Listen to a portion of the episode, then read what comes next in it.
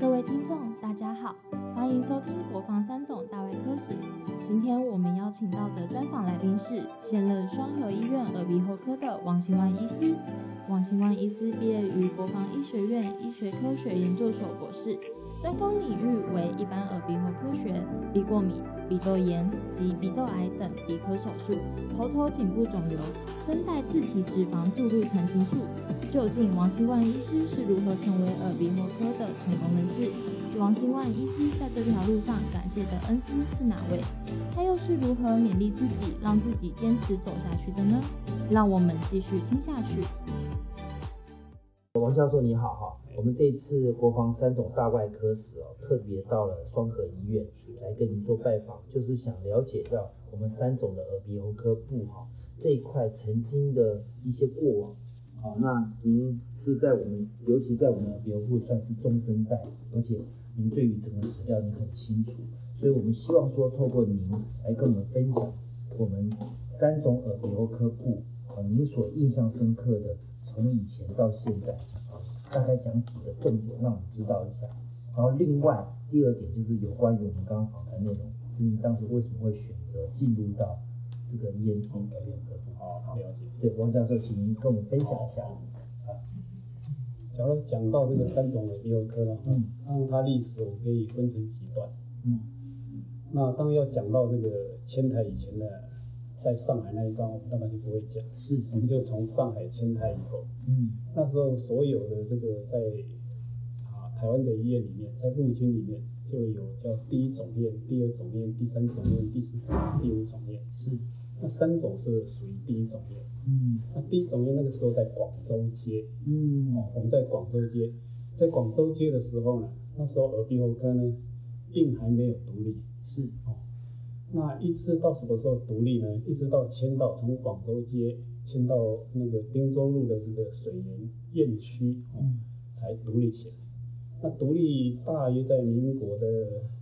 六十几年，是哦大概六十六或六七年。嗯本来是耳鼻喉科还是属于外科部，嗯哦，外科部那时候是王思奎啦、苏对啊那个施存仁啦、是是他，们都可以管到耳鼻喉科，对，直到这个大约刘龙图的时候，那个嗯时候才慢慢独立出来，才有所谓耳鼻喉科。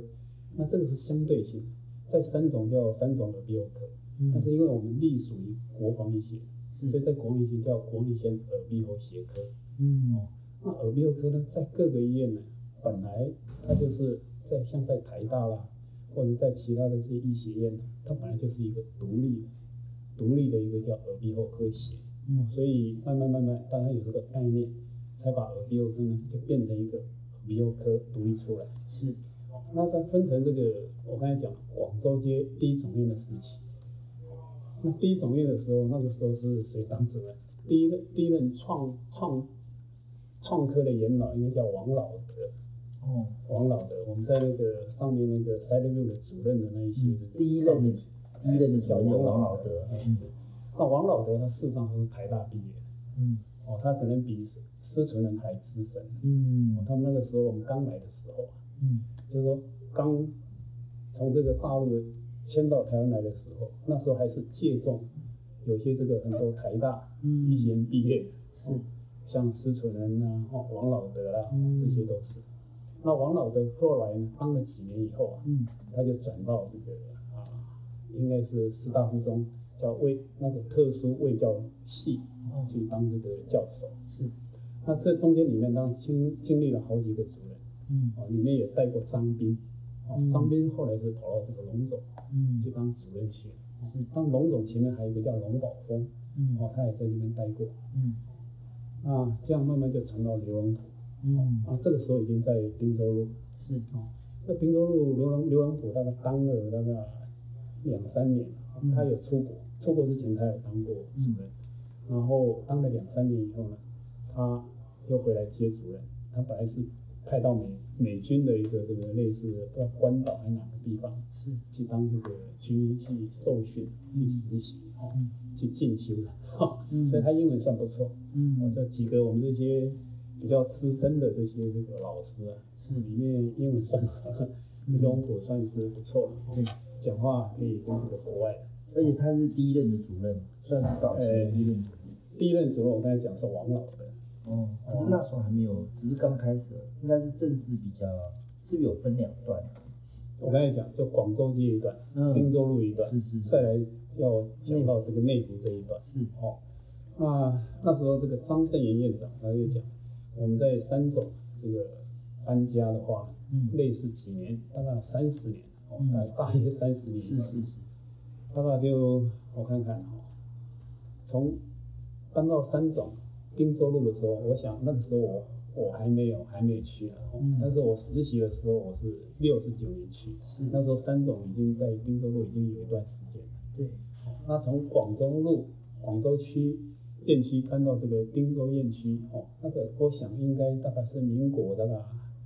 五十几年到六十年了，这个我想嗯你在历史上他们应该查得到。没哦错， ，OK，那从这个那个时候一直到搬到这个旧三总，哦，嗯，应该是在八十八十九年或那个那个时候八十八年八九年，哦，这个确切时间还还要再找一下，因为我在那边又待了十年，哦，我在九九年才离开哦三总，到这边礼仪所来当这个教授，是到礼仪所来当教授，嗯哦，大概可以分成这几段。那我刚才讲哦，大概从在汀州路的时候，那个时候是刘荣祖当主任，后来就传给这个啊苏英勇，哦。嗯，那孙勇呢，他因为后来去当副院长，少将副院长，他也代理过，等于是当副院长也代理过这个耳鼻喉科的啊主任，等于是副院长兼主任。嗯，那后来他后来一段时间呢，大概等到下面的，因为我们这个、哦、要当这个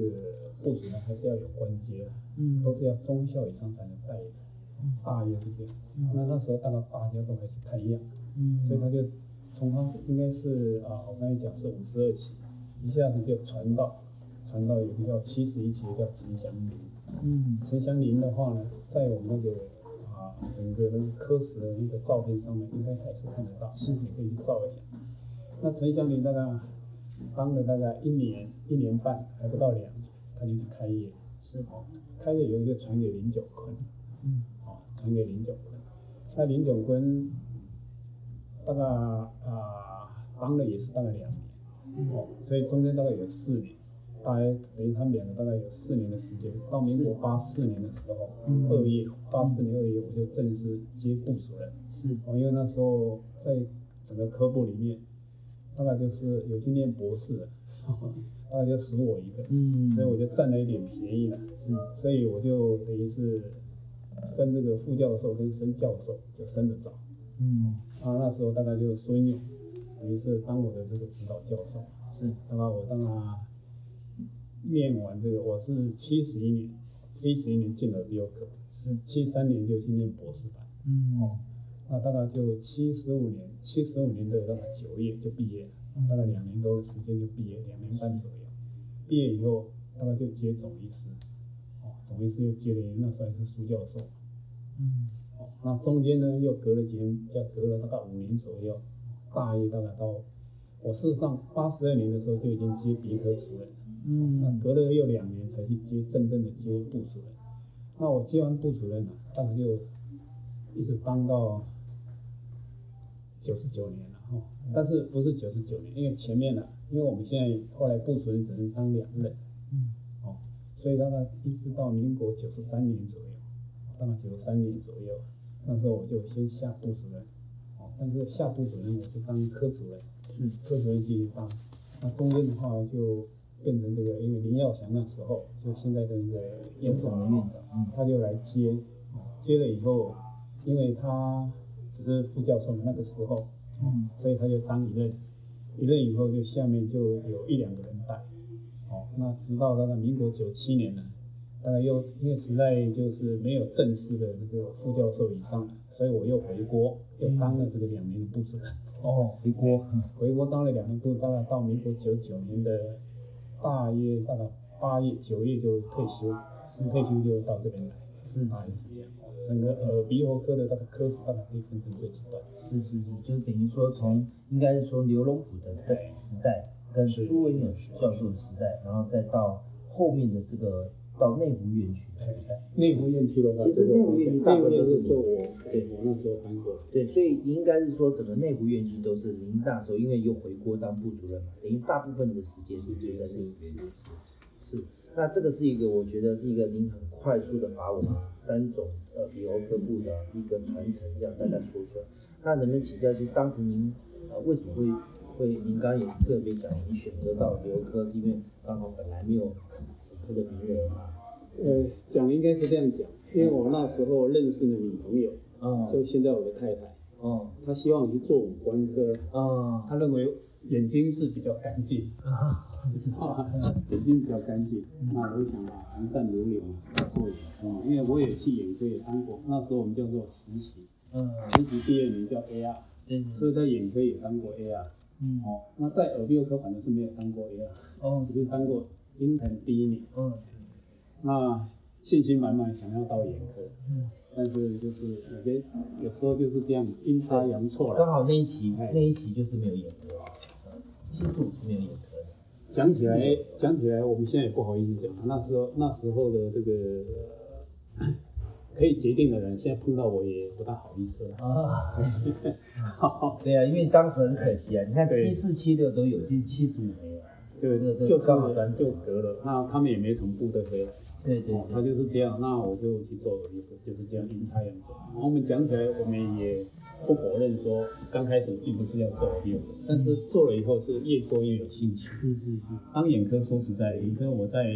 第二年的实习，我们叫 AR 嗯 Resident Assistant，哦，那时候三种有这么一个制度。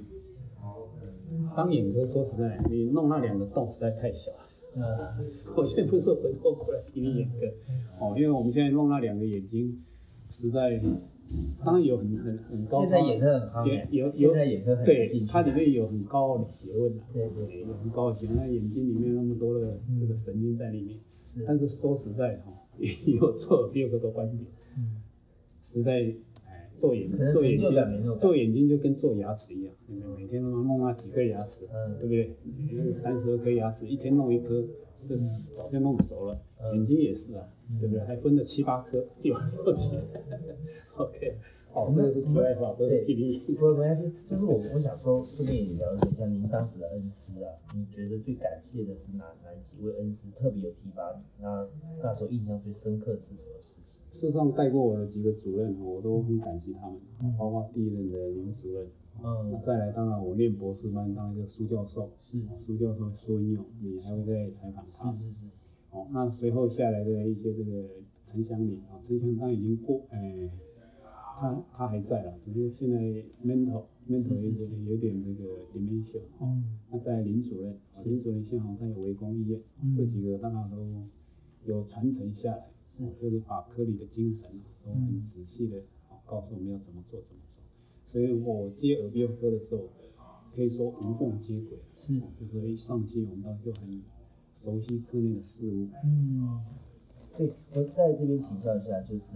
呃，您刚刚讲了您的恩师啊，大家都是带过你的主任，那你自己在国防医学院的时候，呃，你自己有一些哪些在你学生时代很有很有印象的一些深刻的事情吗？我们可以这样讲哈，是让国光学每一个老师哈嗯都非常的尽心尽力是哦。你说我们从那个什么叫三生有系，啊，什么生物生物解剖学系，就是叫解剖学系，生理生化。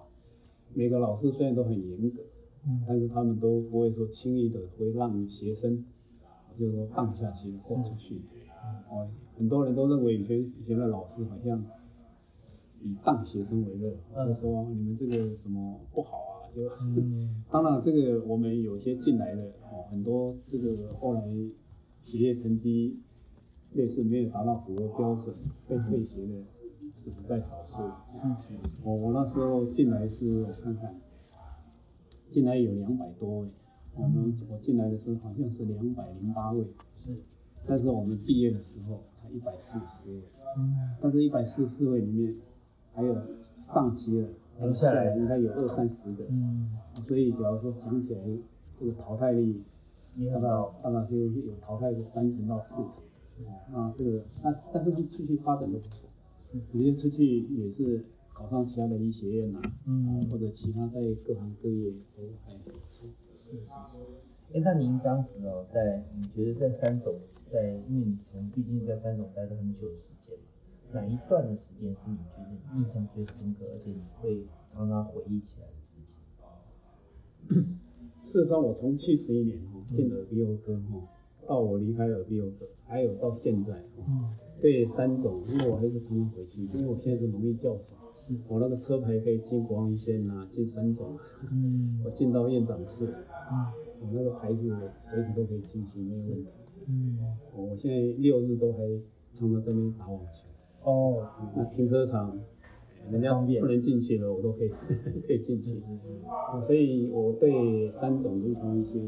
但只有感激啦，感激之情。嗯你说哪一段时间我特别深刻？事实上，每一段时间我大概都很深刻，包都有括不现同的在。记忆，但是你总是有一些你觉得比较特别值得玩味的，或者你特别觉得，哎，这段真的很有很有很有值我们得。在三种大概就搬到搬过去，刚内湖刚搬过去的时候，我们那时候有办哦，鼻喉科医协会，嗯医协会的年会，是哦，那那一年刚好是 B O K 协会是三重在帮是办，因为刚搬过去，我们在那个中庭办，中庭，嗯就是国防学院中庭，现在看起来还是蛮漂亮，但是那时候刚建好，建好就是特别漂亮，是哦，那个可能，也许你们都， 就还常很还小，在那边你们大概都那时候大概很小，嗯他们，大概都已经我看至少也二十几年前的事情。嗯，哦，至少二十几年前的事情。因为我现在搬家到那个正大一街的时候，哦，正大一已经级，已经那个都快二十七八年了，哦，对，二十七八年。是吧？哎，所以这个时间算起来也过得很快。是是是，那那那时候到现在，就是说我觉得哦，我们办的那个结婚年会嘛，那时候刚好是现在的院长在主持。哦，是我们院长，那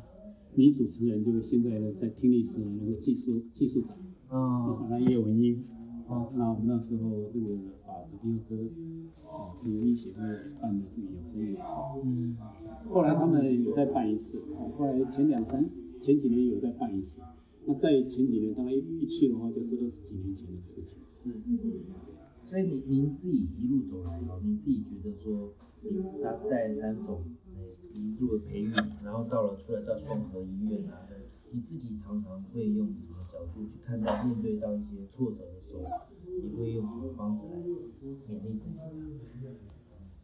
事实上，在三种哦，说实在，我也蛮顺利的啦。哦，我从那个学生时代，哦、念书嘛，哦，所以我本身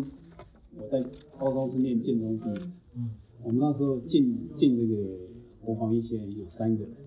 就是类似同班的认识，另外还有一个小哥叫周以光，哦哦，周以光，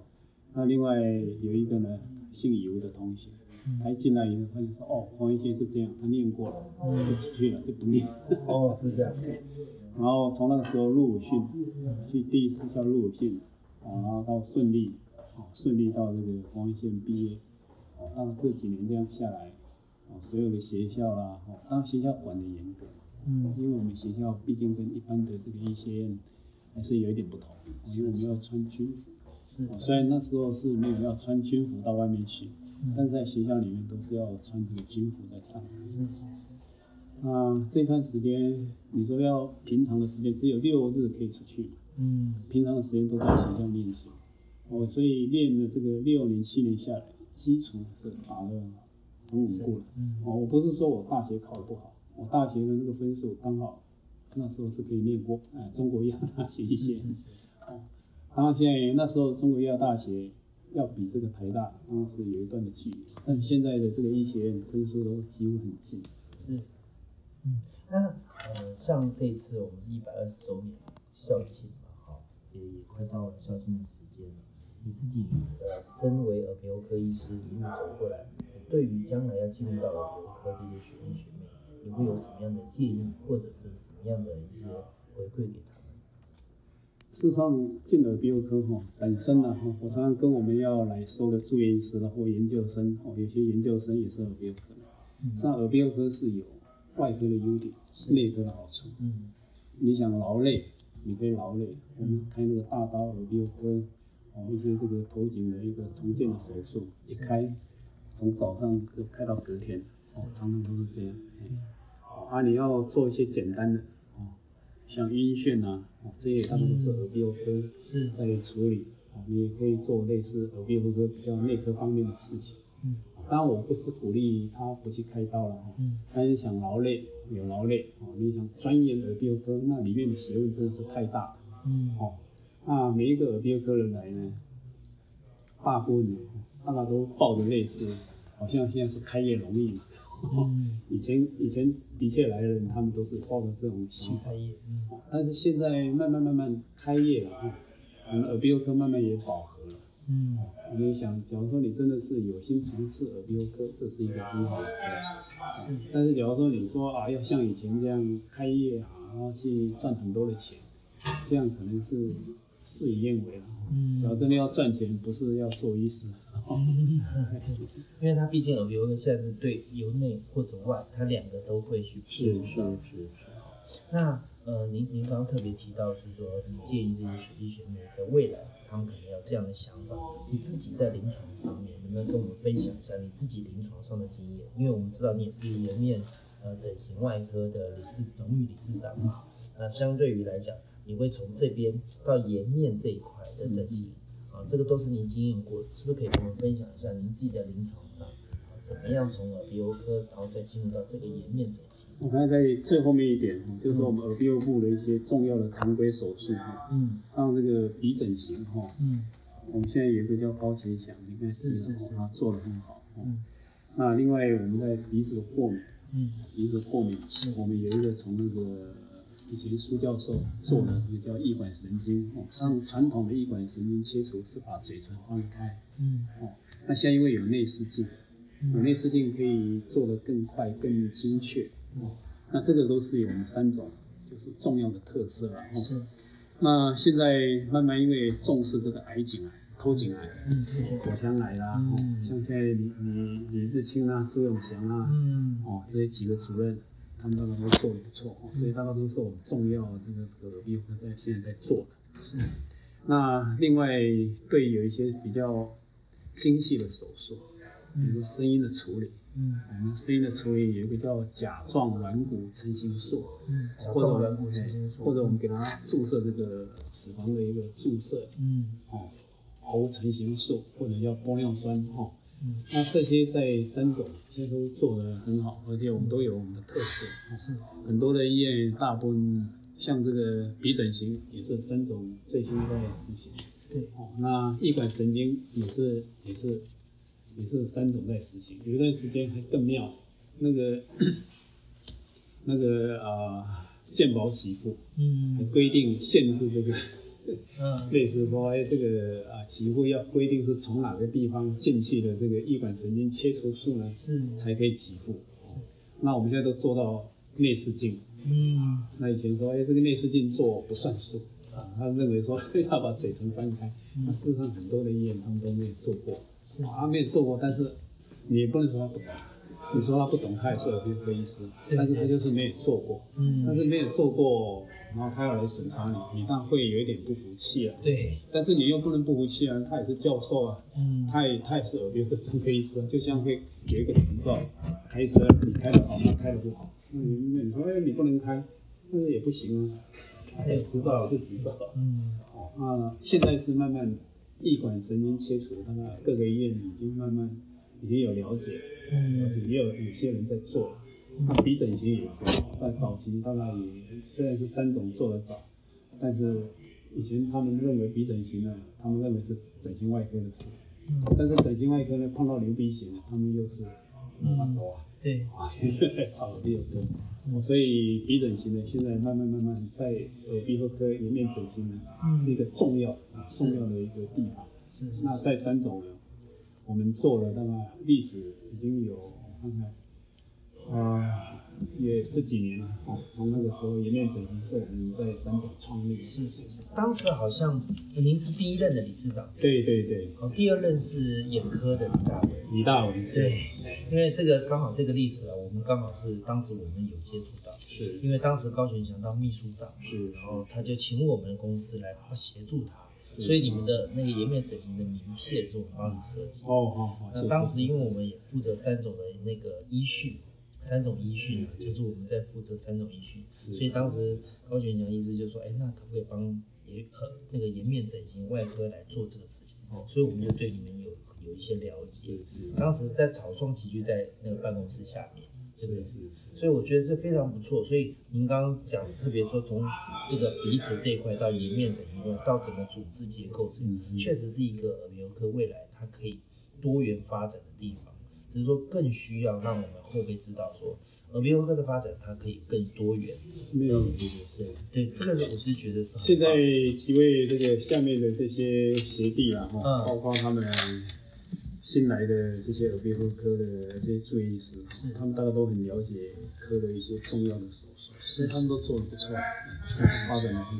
好。那我想最后啊，因为这在临床上面啊，您有没有哪一个案例在您临床上曾经治疗过这个特别，呃，别人对别人来讲，它是一个可能很棘手，所以一直转到您身上来处理过的案例？假如要讲到这样的话，我们有一个手术的哈，叫做近前喉切除术。近前喉就是说我们现在很多的这个喉癌的病人嗯啊，他只要声音沙哑、长癌了，嗯只要第三期以上，一般会把它拿掉。啊，那就不能讲话了。对，那就是有一个，那我们就是把喉咙拿掉，嗯除了要顾虑他的癌症有没有治好扩，散。哦，有没有把它治好，嗯另外一个顾虑就是它的功能，哦，嗯它你不能说术后，你只要像这个我治疗过几个那个颜面的，哦，就是说那个我们叫上寒痘癌，你嗯把脸切了一半，但是嗯，他不敢出去了，对，对不对？嗯哦，他没办法去适应这个社会的生活，对，没错。哎，他每次看到我都是眼睛都带着这个啊很埋怨的那个眼光。嗯啊虽然他也可以宠我很久，嗯就有一个任意明的一个一个亲戚，嗯哎，他就是拿掉以后，哦他还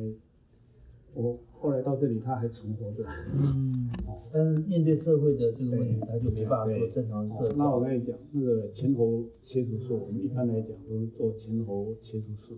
现在呢，大部分都还是做有喉癌的，经过刚开始，假如说早期的还是放疗，嗯放疗假如说失败了，还是会做切除。嗯那现在喉咙被拿掉了，有一个叫做无喉协会，在台北火车站那个附近，嗯。哦，大概有一千多多个人。就是那被拿掉。对，那我里面的有一个病人，我一个病人，他就是虽然说长长了这个喉癌，嗯我也是第三期神经麻痹，但是还有一边的声带还在，嗯哦，所以我们就把它留给病人声带，嗯给它捡起来，这个叫近前喉切除术。嗯，进前额切把除。这个所有的癌症拿掉，但是留了他一边的声带，把它捡起来，嗯捡起来以后，他就可以利用那一个叫做类类似刮叶机啊，哦嗯 s p i n k e r 哦，嗯那他讲讲话的时候，他按一下那个气管切口，嗯气可以从那个声带那个那个卷起来的那个声带那个孔，它可以发声，嗯哦，声音会比较尖锐，哦，但是我们听的还比较类似我们现在的这个人的一个声音，不像说现在有些拿那个人工喉，嗯那个啊脉动脉动式的那个人工喉，你讲话像机械，不知道你们有没有听过？你看，把那个嘴巴马咬在这里，一个簧片，然后呜呜，啊，它气动式的，它有声音，它经过嘴巴构音，啊，然后就跟你讲话。那有一个开自行车了，他说你你要叫我这样讲话，我一上去说你要到哪里，全部人都下车。 哦，啊，那个老先生呢，哦，他大概就有点小孩，嗯他大概在陈水扁上任的时候，那个时候还在旧三总，陈水扁上任的时候还在旧三总。嗯啊，那时候他说他声音也想保留，嗯，那我们就给他做了一个近前喉切除术，这个切除术是您当时特别呃创帮立。他不是这个我要你要创立一个手术是不容易的，是是这特个别也特是别人的。家国外有这样做过，嗯，台湾那时候还有人做过吗？是您自己有做吗？在南部有人有人那个叫苏志英，哦苏志英有一个苏教授，他从长庚离开，嗯他在那边也做了一些，但是在北部几乎没有人做，三种是您第一个做的。哦三种现在还是没有人做，嗯哦但是我有把它传下去，可能没有适当的 case。嗯，哦，这个近前喉切除术，哦其实你应该是在三种是唯一的创立的，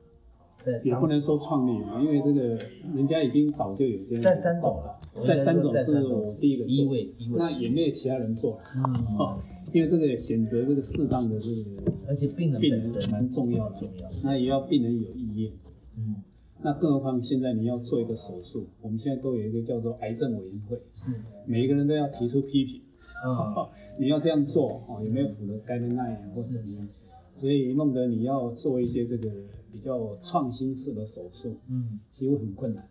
对，哦，几乎很困难。你比如说啊，你现在这个口腔癌，我现在希望用什哦么皮瓣皮瓣，但是大家讨论的，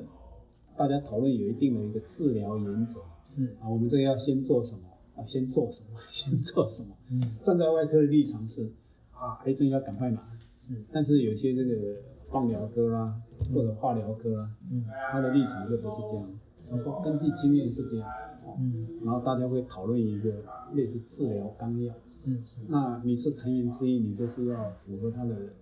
治疗的一个原则啦、对，步骤啦、纲要，你不能太突兀，太突兀的话，你就类似将来人家在癌症在评鉴的时候就说，你们一天到晚都没有按照你们的该能耐在做啊，哎，对好像你们都是各做各的，对啊，那这个也是问题。嗯那你要平头式的这样做，就不会有突出，哎嗯，就不会有创新。是，那你要创新呢，你又要符合一些基本原则，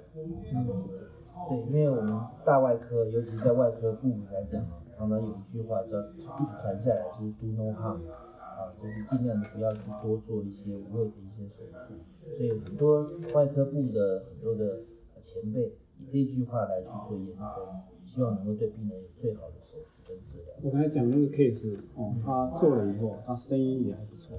嗯，他喜欢到万华公园、青年公园嗯去下棋。啊，他的两个小孩那时候来的时候五十几岁，嗯那他大概七七十几，快八十岁。嗯，后来隔了五六年，他两个小孩都死了，还没有他活得久。他他就剩下一个孙女。嗯那我说你现在在做什么？那时候离开三总，他还常常回来回诊。我嗯说那他说我现在就一个人去看看下棋，人家也没有觉得我怎么样，生意也啊很好，所以起码他可以自我生活。对嗯这孙是女你后来当时嫁到，哎孙女后来嫁到南部去了，他自己孤家寡人一个。嗯，当然了，每一个人呢，包括你我了，我们到最后是孤家寡人。这是当时您的那个案例，哎，对就是啊，你那这个是我们比较深刻的。对对，回想起来其实还蛮感动的，因为让这个病人他能够在生活上面，他可以在社会上可以适应。是是是，谢谢你。最后我想说，今年一百二十周年，啊，你有没有对我们三种国防那个呃这个学校啊或者外科室有没有一段话想要跟我们大家讲？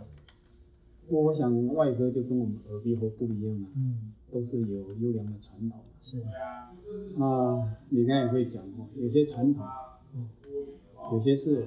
虽然说是在磨练，也有时候不见得合理。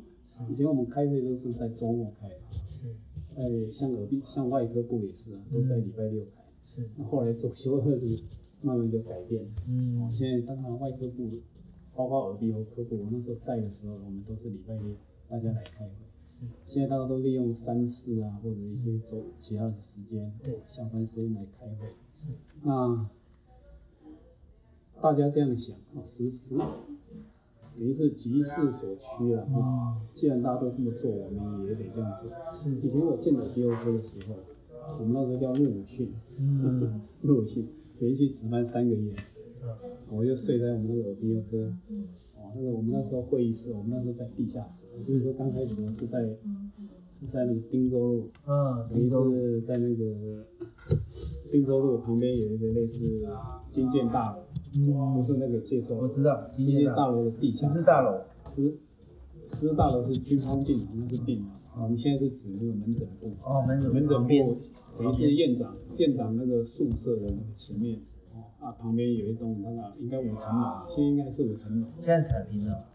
最近涨平了吗？最近好像在他有加加，我上次回去的时候，我因为车可以停那里，他有加强那个外外面，虽然不是拉皮，但是他有用那个虽然是老旧建筑，嗯但是有用钢筋给它加强。我改天再去是不是长平？对，哦那我们在这就地下室，地下室就跟眼科、耳鼻喉、呃牙科这么混在一起。嗯那那时候我们的值班呢，嗯一直就三个月，每天睡那里，像陆逊，嗯我们也没有人抱怨，也没有人抱怨，我也没抱怨。是啊，就这样下来，那三个月下来的基本功就很好，啊就不会再怕什么样的一些疑难杂症啊、急症都会，就是说让你独立。嗯本来说你没有独立，就那边三个月，三个月以后 再独立。那当然，这个后来我当部主任并没有把这个改变，嗯后来有人去反映，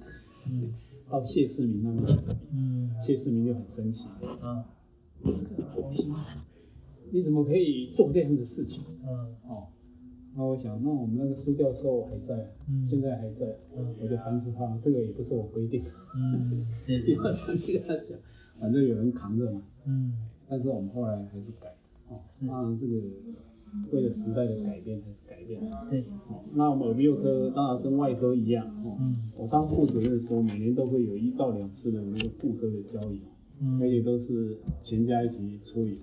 哦，那时候一发，包括这个住宿营业嘛，以那时候来讲，民国八十几年，那我们科部大概三十几个，加上病房，加上开刀房，哦，我们大概就开了两部车，嗯哦两部车住宿营业，是那么呃花大概三十万左右，二十五到三十万那个时候住宿营业。但是这个呃也我觉得是必须的了，哦就是因为我们让每一个科内的同仁、家人啊，嗯要彼此认识嗯。哦，你要让科里有向心力，你要让他的这个家人要放心，是哎，他的太太或者他的先生在我们耳边会做什么，哎，他的他的上面的人或他的同事是什么样的人，嗯他就会很建立一个温暖的家哎庭，嗯哦。那我们每年大概都会有半个一次到两次。是有一次是会隔夜，有一嗯次是大概当日。是那这样的话，家属就跟部内同仁就打成一块。哦，那就算有人离职，我在每年的那个餐会、花礼会都会请提他亲回送来，旧，哎大家都会请他，整家人都来。嗯当然现在还是有，现在我每年，哎、我几乎都是还是回去。然后那时候没有出国的话，我都是会回去。哦，很温暖的，哦我觉得我们毕业哥是一个很温暖的家庭。好，今天非常感谢我们那个王新万王教授哈、他特别跟我们分享了呃在耳鼻喉科的历史，还有他曾经的过往，也也听到您啊这次有回想到当年的整个耳鼻喉科的发展跟规划啊，谢谢你今天跟我们的分享。感谢今日观众朋友们收听国防三种大外科史。相信透过王新万医师的分享，大家对于耳鼻喉科的历史以及医师秉持的信念都有所收获。欢迎订阅分享，我们下集再会。